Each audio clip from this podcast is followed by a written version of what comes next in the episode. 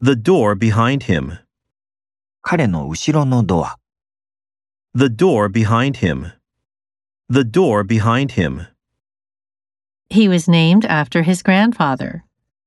彼は祖父にちなんで名付けられた。 He was named after his grandfather. He was named after his grandfather. Turn on a computer. コンピュータをつける、 Turn on a computer. Turn on a computer. You will win in the end. 最後に君は勝つだろ You will win in the end. You will win in the end. We hope to hear from you soon. すぐにあなたから連絡をもらいたいです。 We hope to hear from you soon.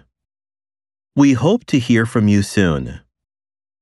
Try making French food. う。試しにフランス料理を作る。 Try making French food. Try making French food. Please come home as soon as possible.